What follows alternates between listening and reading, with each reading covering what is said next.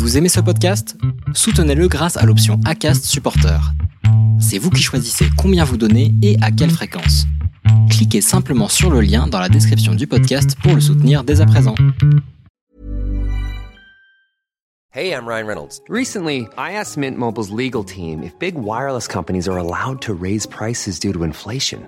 They said yes. And then when I asked if raising prices technically violates those onerous two-year contracts, they said, "What the f*** are you talking about? You insane Hollywood ass." So to recap, we're cutting the price of Mint Unlimited from $30 a month to just $15 a month. Give it a try at mintmobile.com slash switch. $45 upfront for three months plus taxes and fees. Promo rate for new customers for limited time. Unlimited more than 40 gigabytes per month. Slows. Full terms at mintmobile.com. Aujourd'hui, je pense que il y a beaucoup plus de soins. On peut faire de l'ostéo, on peut faire euh, d'autres pratiques. Mais euh, là, pour le coup, j'avais que de la kiné. Et euh, bah, ça suffit pas parce qu'en fait, euh, je dois continuer de m'entraîner. Donc en fait, je me retrouve à un moment donné à jouer avec des doubles entorses aux deux chevilles. Donc ça a craqué des deux côtés. Je suis strappée en match et à l'entraînement aux deux chevilles. Et euh, mais je veux pas lâcher l'affaire parce qu'en fait, euh, malgré ça, je continue de prendre du plaisir. J'ai mal le soir quand je rentre, je me glace, mais euh, dans ma tête, c'est il faut pas que ça soit un échec, il faut que j'aille au bout. Euh, derrière, il y a, certainement des, des belles choses qui, qui peuvent m'attendre. Vous vous apprêtez à écouter la première partie d'un podcast des déviations. Notre média raconte les histoires de celles et ceux qui ont changé de vie. Pour nous suivre et ne rien manquer de nos actualités, nous vous donnons rendez-vous sur notre site et nos réseaux sociaux. Abonnez-vous à notre chaîne YouTube et suivez nos podcasts sur Acast et autres plateformes de streaming. Tout de suite, un nouveau portrait, une nouvelle histoire, une nouvelle déviation.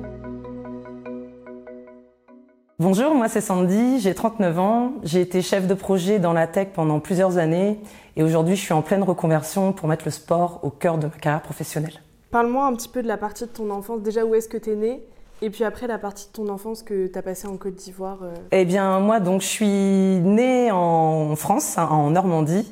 J'ai un papa qui est ivoirien et une maman qui est euh, normande. Donc, je suis née à Rouen et en fait, très vite, je suis retournée euh, en Côte d'Ivoire parce que mes parents vivaient en, en Côte d'Ivoire depuis quelques années. Donc, moi, j'y ai vécu de deux mois jusqu'à six ans. Et donc, voilà, j'ai baigné dans la culture africaine. j'ai, voilà, j'ai côtoyé énormément ma famille africaine. Et puis, euh, à 6 ans, en fait, mes parents ont décidé de rentrer en France, euh, en Normandie. Et donc, j'ai euh, poursuivi mon enfance à Rouen, auprès de, mes- de ma famille normande. Et voilà. Quand tu étais petite, elle était comment la relation avec tes parents? Euh, moi, j'ai une, une enfance très, euh, très choyée. J'ai été une, une petite fille très désirée. hein. mes parents, ils ont mis euh, quelques années à m'avoir. Donc, j'ai un grand frère plus âgé de 6 ans. Et euh, j'ai été euh, tout de suite euh, mise un peu, euh, pas sur le devant de la scène, mais voilà, mon frère, s'occupait énormément de moi, mes parents s'occupaient énormément de moi. Et en fait, euh, j'ai été vraiment choyée et ce que je retiens de mon enfance, c'est que très vite, mes parents, en fait, ils m'ont ils, m'ont inculqué l'autonomie. Donc, euh, c'était déjà un peu dans moi parce que j'aimais pas qu'on qu'on qu'on m'aide à faire les choses. J'aimais faire mes devoirs toute seule. Euh, j'aimais pas trop qu'on me conseille. Je voulais vraiment faire les choses comme moi je le voulais. Et, et voilà. Donc en fait, euh, mes parents m'accompagnaient, mais très vite ils ont vu que fallait me laisser faire les choses comme je voulais. Donc tu m'as parlé de ton frère, ta relation avec lui, euh, c'était, vous étiez proches malgré euh, les 6 ans d'écart d'âge? On a été euh, très très proches, on va dire, jusqu'à hein, sa phase d'adolescence. Parce qu'en fait, six ans d'écart, ça fait que quand lui, il est rentré dans la dans l'adolescence, bah, moi, j'étais encore une petite. Hein. Et du coup, c'est un peu à ce moment-là que ça s'est un petit peu cassé. Mais sinon, de ma naissance jusqu'à à peu près mes, mes 10 ans, on était, on était très proches. Il s'occupait énormément de moi. Et euh, c'était vraiment un, un grand frère euh, top, vraiment euh, euh, attentionné. Il jouait énormément avec moi. Et voilà, jusqu'à l'adolescence et après, euh, voilà, il a, il a eu d'autres euh, préoccupations, d'autres, euh, d'autres envies et moins de temps forcément pour à passer avec moi. Mon frère, ça a été toujours vraiment un modèle. Je le voyais comme, il était inspirant pour moi. C'était quelqu'un qui était à l'opposé de moi parce qu'il était plutôt timide, réservé. Il était très casanier. Il était souvent à la maison. Il avait des amis, mais il sortait beaucoup moins que moi alors que moi j'étais une fille de, dehors grâce au sport mais aussi j'aimais bien être avec mes copines aller en ville aller à la fête de la musique euh, plus grande aller boire un verre aller voir des concerts tout ça donc mon frère c'est l'opposé de moi mais son côté casanier son côté euh, euh, curieux créatif ça m'a toujours inspiré je l'ai toujours vu comme un comme un modèle je pense qu'il m'a enrichi quand j'étais euh, plus jeune. Et, euh, et, je pense que c'est aussi grâce à lui que je prends ma, ma, première option de carrière et que je m'oriente dans la tech. Parce que lui, il a fait toute sa carrière, euh, il est encore dans la tech. Il est ingénieur en système embarqué. Et donc lui, ça a toujours été une passion. Il a toujours bricolé des choses. Il réparait tout à la maison magnétoscope, caméscope, appareil photo. Et même aujourd'hui, hein, ça reste. Euh, donc, je pense que c'est vraiment le choix de prendre cette voie euh, en chefferie de projet dans la tech. Je pense que c'est aussi inconsciemment pour euh, m'inspirer de mon frère. Vivre avec euh, une mère normande et un père ivoirien, qu'est-ce que ça t'a apporté d'avoir un mix de culture comme ça? Bah, c'est riche. Parce que la chance que j'ai eue, c'est que comme j'ai vécu un petit peu en Côte d'Ivoire avec ma famille et qu'après on est rentré, j'ai déjà baigné dans la culture, donc tout ce qui est lié à, à les Africains, ils adorent euh, la fête, ils adorent faire des fêtes de famille. Il y a vraiment le, la musique et euh, la bouffe, si on peut le dire. Donc en fait, moi, c'est ce que je garde en mémoire. À 6 ans, on se rappelle pas beaucoup, mais les briefs de souvenirs que j'ai euh, quand je rentre en France, c'est ça. C'est euh, il y avait toujours du monde à la maison, on était toujours en sortie, toujours entouré, on mangeait bien et on passait vraiment des, bons moments. On était souvent dehors. Je, me vois très peu dans la maison, toujours dehors. Et en fait, le fait de revenir en France et du coup de ramener ça avec nous, la chance que j'ai, c'est que arrivé en France, bah du coup, on, moi je découvre hein, euh, la culture française et en fait c'est vraiment le mix des deux. Mon père, il a, il a vraiment tenu à ce que la culture ivoirienne on la garde malgré que maintenant on est revenu en France. Donc on écoutait, il y avait beaucoup de musique à la maison, musique ivoirienne. Euh, mon père, il, faisait euh, toujours ses plats. Donc toutes les, sauces euh, ivoiriennes, on en mangeait. si c'est pas tous les week-ends, c'était plusieurs fois par mois. Et en fait, moi, je suis riche de ça. Je le sais. J'ai la chance d'avoir deux familles de deux horizons différents, deux cultures différentes. Et je pense que c'est une chance euh, tout simplement de pouvoir euh, me retrouver. Euh, partout où je vais, j'ai l'impression qu'elles me servent, en fait, ces deux, ces deux cultures. Donc non, non, c'est une vraie richesse. Et le retour en France, justement, est-ce que ça a été malgré tout difficile ou tu l'as très bien vécu?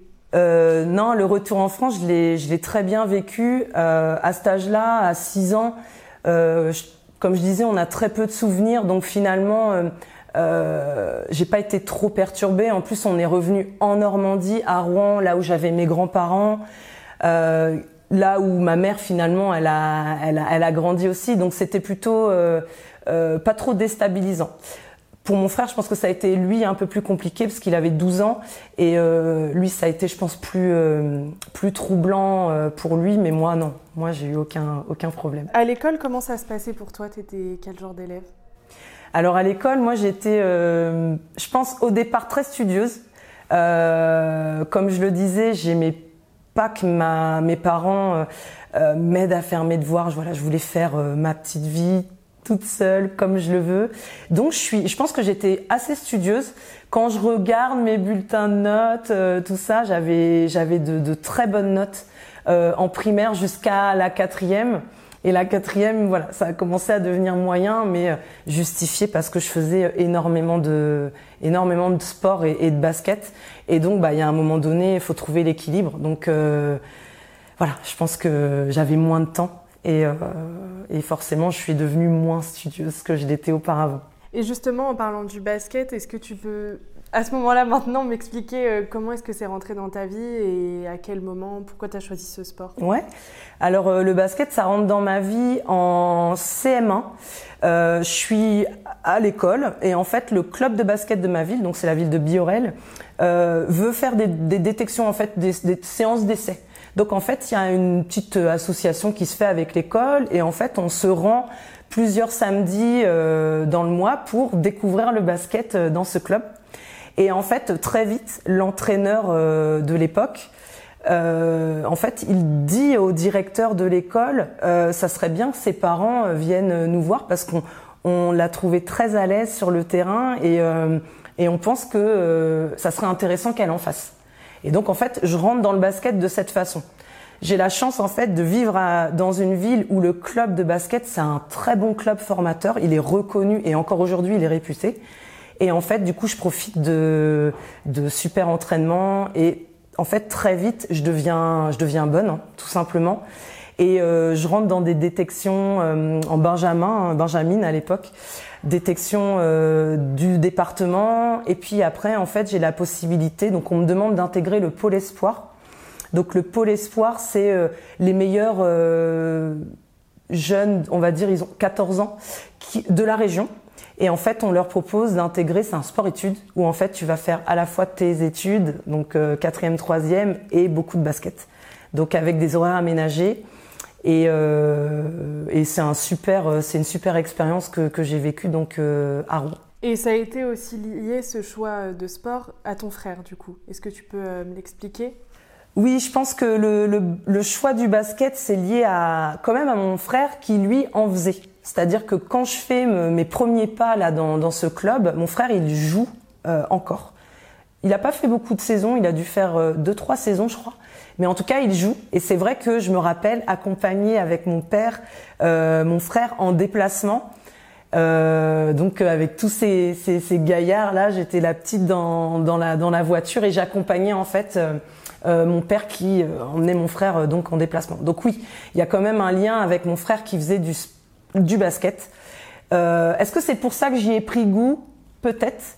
Euh, mais en tout cas, j'ai très vite, je me suis très vite sentie très à l'aise dans le basket parce que c'est un sport d'équipe et que j'avais l'impression que je j'étais un moteur en fait pour euh, pour mon équipe. Je reprends sur euh, le pôle espoir du coup, donc tu nous as dit que tu étais arrivée dedans. Euh, à switcher entre école et basket à ce moment-là quand tu étais au pôle espoir, comment ça se passait? Alors euh, à ce moment-là, le, le, mix des, des études et euh, du basket, c'est assez bien organisé. C'est-à-dire que le sport-études, ils, te mettent dans les meilleures conditions. Donc en fait, on avait cours le matin, que le matin, on n'avait pas cours le mercredi, le midi. Donc moi, je rentrais chez moi, je faisais mes devoirs et après tous les soirs, donc j'avais mon entraînement à 5h30. Donc en fait, c'est un bon compromis parce que tu vas quand même en cours, tu as du temps libre pour faire tes devoirs et après tu as ta séance de basket qui est en plus pas trop tard. Donc je pense que c'est les meilleures euh, les meilleures conditions. Le mercredi, j'avais entraînement euh, euh, une, une, une séance normale quoi l'après-midi et après le, le, dimanche, on avait nos compétitions euh, en championnat de France. J'ai la chance de du coup avoir mes amis qui pratiquent le même sport que moi, qui sont avec moi tout le temps. En fait, quand tu rentres en sport-études, c'est ça qui est hyper riche, c'est qu'en fait, il y a un espèce de petit groupe, un petit cercle qui, qui se forme, que ce soit les garçons comme les filles. En fait, on passe énormément de temps ensemble et en fait, tes amis, ça, ça reste tes coéquipières de la semaine, même le dimanche, parce que du coup, c'était toujours euh, ces copines-là qui étaient dans la même équipe que moi euh, en championnat de France. Et en fait, euh, moi, je suis à cette époque-là, je suis hyper épanouie, parce qu'en fait, je me sens entourée, je partage la même passion que mes amis. Euh, on est, on est, on est comme une famille, quoi, vraiment dans ce, dans ce centre de formation. Et en fait, tout est réuni pour que tu, pour qu'on prenne du plaisir en fait. Donc c'est vraiment, euh, pour moi, c'était un alignement euh, parfait quoi. La compétition à ce moment-là, j'ai deux années un peu euh, différentes. C'est-à-dire que la première année, on est, je suis en, donc je suis née en 1984, donc en fait c'est on, on, le, le, centre de forme, enfin le pôle espoir, on raisonne en par deux ans. Donc quand je rentre en pôle espoir, je suis avec des plus âgés que moi. Donc je suis avec des des filles qui sont nées en 83. Donc euh, c'est un peu, euh, il y a du challenge quoi. Il y a de la compétition. Elles sont physiquement déjà un peu plus grandes. Elles ont une année de plus de basket. Et donc on sent que elles sont super. Hein. Ça reste vraiment une famille. On partage énormément de choses. Mais l'entrée au pôle espoir, euh, niveau compétition, elle est un petit peu plus difficile parce que euh, parce qu'il faut que tu te mettes au niveau. Faut que tu sois aussi forte que que ces filles-là. C'est des modèles, mais c'est à la fois des des pas des concurrentes, mais euh, voilà, il y a une compète qui, qui s'installe euh, à l'entraînement.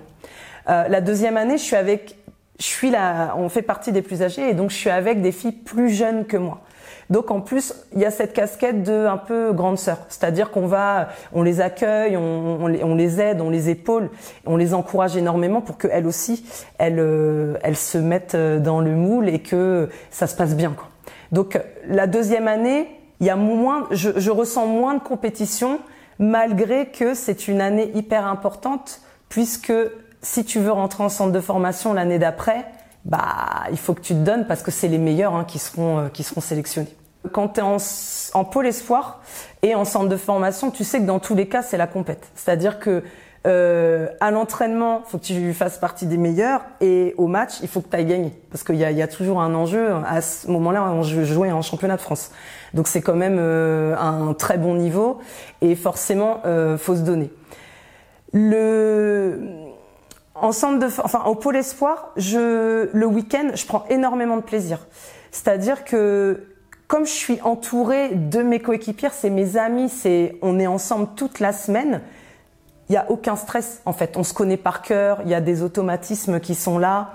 On, on sait que quand on sait quand quelqu'un est pas dedans, quand quelqu'un est dedans ou pas, on sait qu'on peut épauler, prendre le relais. Donc vraiment à cette époque-là, je ressens aucun aucun stress. Et c'est plaisant, c'est agréable d'aller euh, d'aller gagner des matchs. Et t'as jamais euh, regretté d'avoir euh, consacré autant de temps dans ta jeunesse au basket, d'avoir joué à haut niveau Ça a toujours été du plaisir et tu t'es jamais dit ah peut-être que là voilà tous, mes week-ends sont pris alors que j'aurais pu faire autre chose. Pas du tout. J'ai toujours pris euh, énormément de, plaisir à, faire euh, du basket en fait. Il y a une année en fait qui est est particulière. Donc euh, du coup en fin de, troisième, donc dernière année de, Pôle Espoir, je, en fait, je suis sélectionnée pour intégrer le centre de formation de Mondeville. Donc c'est euh, dans la banlieue de Caen. Donc c'est à à peu près une heure et demie de la maison. Moi, je le vis très bien. Je suis très contente d'y aller. C'est un peu euh, une, une, récompense hein, finalement de déjà les deux années passées euh, de, de, de Pôle Espoir c'est pour mes parents finalement que c'est un peu plus dur. Euh, ma mère en fait, elle se retrouve euh, presque toute seule toute la semaine parce qu'à ce moment-là, bah, j'ai mon père qui travaille sur Paris, donc il fait des allers-retours tous les jours. Il est, il est, il est là le soir, quoi. Donc en fait, euh, ma mère, elle perd euh, entre guillemets sa fille la semaine, et il y a une période où mon frère, il part en stage d'études. Donc en fait, euh, il y a quelques mois où je pense qu'elle l'a elle l'a pas très bien vécu. Elle était toute seule à la maison. Euh, bon, il y avait le chien, quoi. Mais euh, mais euh, mais voilà. Donc du coup, j'intègre ce, ce, centre de, formation qui est pas très loin de la maison, mais quand même, je rentre pas. Hein. Euh, je rentre à l'internat. Les premières semaines sont compliquées parce que en fait, tu te rends compte que c'est une autre sphère. On est dans un autre niveau de compétition. C'est du centre de formation, donc ça veut dire que la suite, c'est de devenir professionnel. Donc, euh, il y a plus de compètes. Euh, il y a l'internat, petite chambre, euh, pas forcément tes affaires euh, que tu as à la maison. Je veux pas dire que c'est rudimentaire, mais euh, voilà, c'est un, c'est moins cosy. Et euh, nouveau lycée, voilà, donc un environnement qui change énormément. Et donc les premières semaines, elles sont quand même assez assez compliquées. Mais très vite, je retrouve, euh, donc je me fais des nouvelles amies, hein, mes nouvelles coéquipières, c'est des nouvelles amies, et en fait, je retrouve cette euh, cohésion, le fait d'être là les unes pour les autres.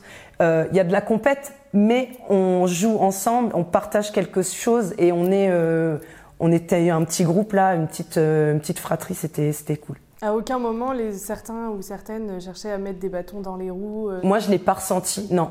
Il y a pas, il euh, y avait de la compète, mais ça restait euh, fraternel, si je peux dire comme ça. Euh, on jouait, dans tous les cas, c'est un sport collectif le basket. Donc même s'il y a des, des individualités, pardon, s'il y a des talents individuels qui ressortent, c'est comme ça, c'est le jeu. On gagne en équipe. C'est pas une personne contre cinq qui peut aller ramener une victoire. Donc dans tous les cas, il y a un esprit, il y a une cohésion d'équipe et il y a vraiment euh, un esprit de famille, hein, vraiment autour d'une équipe de basket. Donc explique-moi, parce que c'est à partir du moment où tu étais à Mondeville qu'il y a eu euh, les blessures. Euh, comment c'est arrivé et qu'est-ce qui s'est passé? Du coup, euh, à Mondeville, en centre de formation, donc c'est, ça reste la compète. Donc en fait, bah, tu dois te donner. Hein, tu dois. on s'entraînait énormément. J'avais deux entraînements par jour. J'avais cours le matin, entraînement le midi, recours l'après-midi, et j'avais mon entraînement de basket le soir à Mondeville. Et ça, lundi, mardi, jeudi, vendredi. Il y avait que le mercredi de repos et le jeudi, on était, euh, on était en, match. Euh, et des fois, ça m'est arrivé de jouer et le samedi et le dimanche parce que j'allais doubler avec euh, l'équipe Espoir. donc en fait, beaucoup d'entraînement avec un suivi médical qui est pas forcément qui n'était pas forcément, on va dire, optimal. Et en fait, je commence à me blesser. Donc euh, à partir du mois de décembre, je crois, c'est à la période à peu près de Noël, je commence à me tordre les chevilles. Donc euh, j'avais du kiné, mais en fait, euh, il m'aurait fallu plus d'autres choses. Hein. Aujourd'hui, je pense que il y a beaucoup plus de soins. On peut faire de l'ostéo, on peut faire euh, d'autres pratiques. Mais euh, là, pour le coup, j'avais que de la kiné. Et bah ça suffit pas parce qu'en fait, je dois continuer de m'entraîner. Donc en fait, je me retrouve à un moment donné à jouer avec des doubles entorses aux deux chevilles. Donc ça a craqué des deux côtés. Je suis strappée en match et à l'entraînement aux deux chevilles.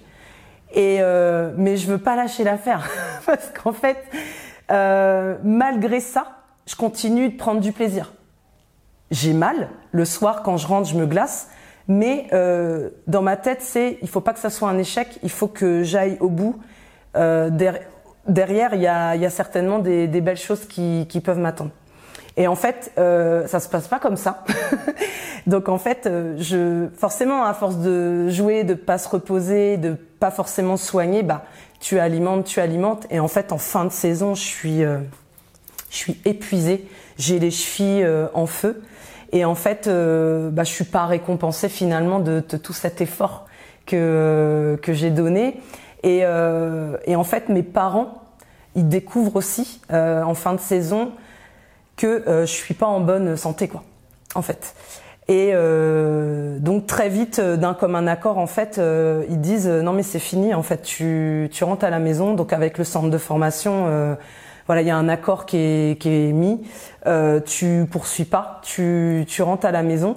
Donc c'est une énorme déception je me revois ne pas pouvoir jouer les finales de Coupe de France à Bercy, c'est-à-dire que je suis dans le groupe, je participe, je m'échauffe, mais en fait je suis tellement blessée euh, que bah je je rentre pas quoi. Donc je suis sur le banc et je regarde mes coéquipières jouer quoi. Donc ça c'est vraiment c'est la c'est la douche froide quoi pour moi et pour mes parents qui ont fait le déplacement pour venir me voir jouer la douche froide, euh, une émotion euh, vraiment euh, qui m'envahit. Ça, je me revois vraiment. Je suis pas bien et je, ressens pour la première fois cette déception. Je l'ai jamais vécu auparavant. Et donc du coup, bah, je rentre à la maison pour me retaper un peu. Et en fait, j'ai la chance que à Rouen, à 5 minutes, 10 minutes à pied, 5 minutes de la maison, il y a un très bon club de basket. Donc euh, à l'époque, ça s'appelait le SPO Rouen. Aujourd'hui, ça s'appelle le RMB. Il y a une super équipe euh, féminine. Donc euh, les seniors qui jouent en, en National 2. Donc à l'époque, c'est un excellent, un excellent niveau.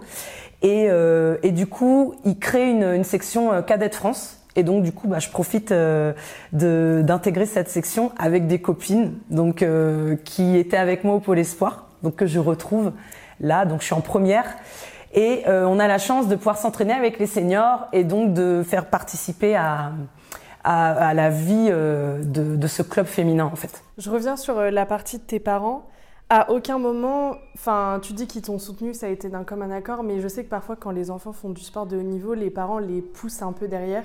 Ils t'ont jamais poussé à, Ils ont jamais, ils sont jamais fait comprendre leur déception en mode oh t'as pas réussi. euh, Non. Jamais. Ils t'ont toujours soutenu. Et pourtant, mon père, il a fait du sport euh, à très bon niveau, euh, du foot et du tennis.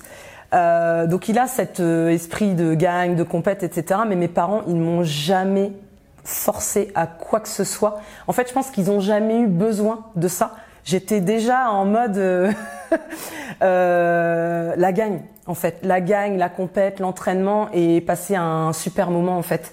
Euh, au basket. Donc mes parents, ils ont jamais eu besoin de me pousser. Je pense que eux, au contraire, à cette époque euh, où je rentre à la maison, ils, euh, ils, ils, ils font le, le, le tampon en fait. Justement, ils essayent de me calmer un peu, de souffler et euh, laisser un peu euh, donner moins de place au basket dans ma vie et euh, pour justement ne pas être trop déçu. En centre de formation, ce qu'il faut comprendre, c'est il y a des enjeux financiers, il y a un championnat à gagner, il y a l'image, la notoriété du club qui est importante. Donc en fait, euh, je vais pas dire que on est on est des pions, mais en fait, euh, c'est c'est toi qui décides si tu veux t'arrêter finalement. En fait, si t'es blessé et que tu veux t'arrêter, tu t'arrêtes. Par contre, bah, tes coéquipières, elles, elles vont continuer à jouer, elles vont continuer à performer, et puis bah potentiellement tu perds ta place quoi.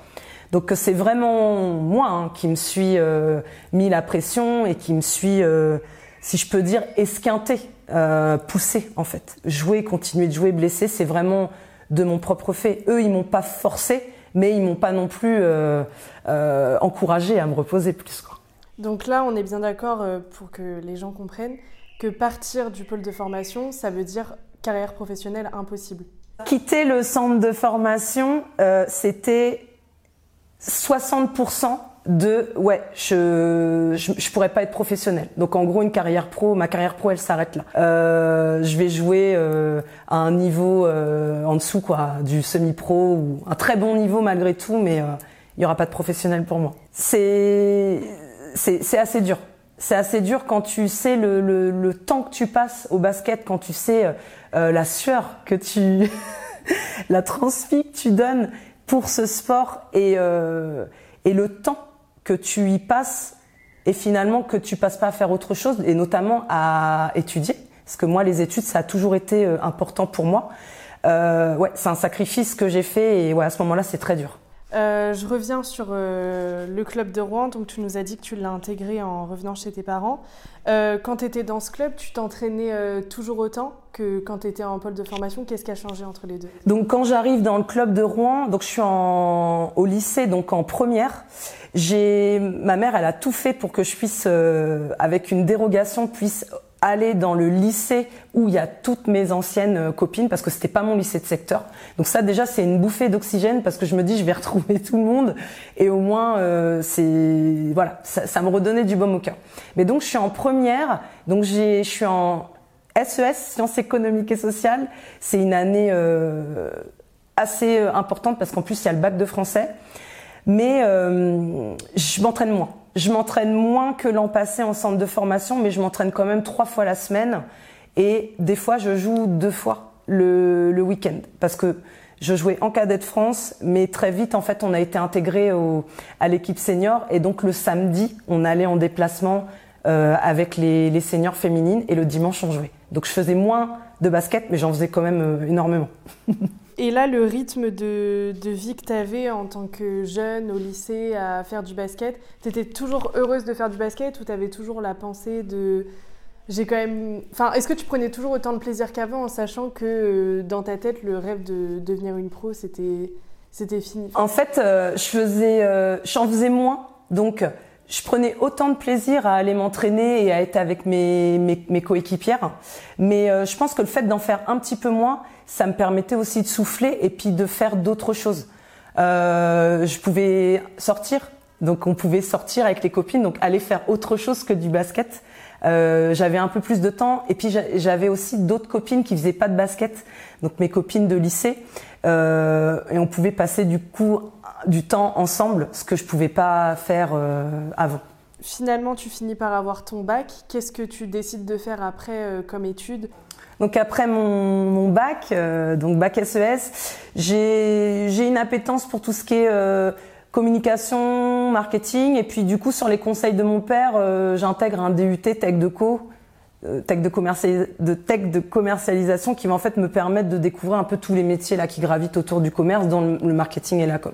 Donc en fait mon début de cursus c'est euh, marketing com et puis c'est en, en, master 1 je décide de m'orienter vers de la chefferie de projet parce que du coup c'est un peu en fait c'est la, voie du marketing sportif parce que c'est vraiment ça qui m'intéressait finalement. Je la sens un peu bouchée. Voilà, il y a très peu d'élus.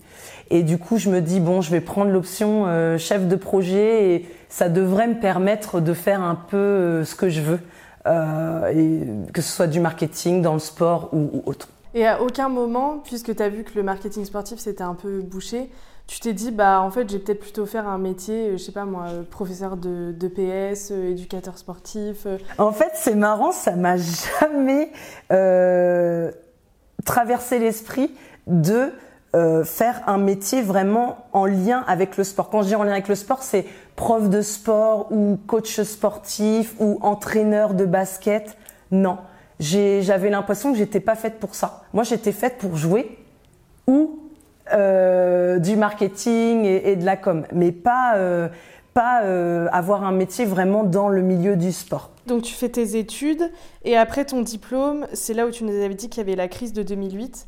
Donc ça a été compliqué de trouver un job, un CDI. Et donc, tu as enchaîné pas mal de CDD. Est-ce que tu peux m'expliquer? Donc, moi, je suis diplômée de mon Master 2, donc en chefferie de projet, en 2008.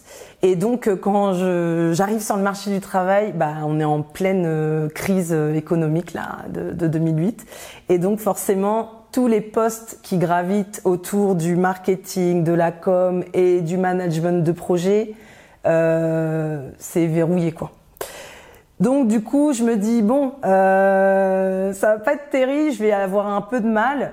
Euh, je commence quand même hein, à postuler, voilà, je candidate à des offres et tout ça, mais je vois que ça mord pas.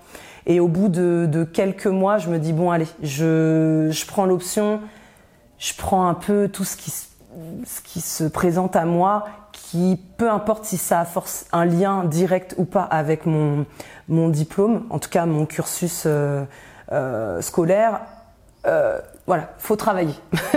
en tout cas, c'est ce qu'on me laisse comprendre autour de moi. Euh, faut, faut travailler. Et donc, en fait, je commence à enchaîner euh, des CDD. Donc, des CDD qui sont de un an maximum. Donc, euh, je fais, euh, j'intègre le, le, secteur bancaire. je fais un peu de marketing. Je fais, je fais de la qualité. Je fais de la formation. Je fais, j'intègre aussi le, la fonction publique dans l'enseignement. Euh, mais en fait, j'enchaîne les CDD sans forcément, tu sais, une suite logique. Du coup, ça, j'ai l'impression d'avoir un profil hyper atypique. Et à ce moment-là, je me dis, en fait, euh, en bout de course, euh, je sais pas ce que euh, je vais devenir professionnellement, mais moi, je voyais aucun sens. Voilà, c'était, je jonglais vraiment entre des CDD qui pour moi n'avaient pas de lien. Vous venez d'écouter la première partie d'un podcast réalisé par Audrey Maquies, Myriam Amossé et Chloé Robert. N'hésitez pas à commenter, nous écrire et partager si ce podcast vous a plu. Notre média, vous pouvez le retrouver sur lesdéviations.fr, Facebook, Instagram, LinkedIn, TikTok et YouTube. Nous n'avons qu'une vocation, raconter les histoires des personnes ayant changé de vie. Alors à très vite pour un nouvel épisode.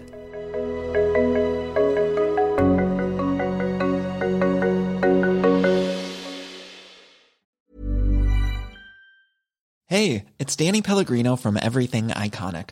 Ready to upgrade your style game without blowing your budget? Check out Quince. They've got all the good stuff, shirts and polos, activewear and fine leather goods, all at 50 to 80% less than other high-end brands. And the best part? They're all about safe, ethical, and responsible manufacturing. Get that luxury vibe without the luxury price tag. Hit up quince.com slash upgrade for free shipping and 365 day returns on your next order. That's quince.com slash upgrade.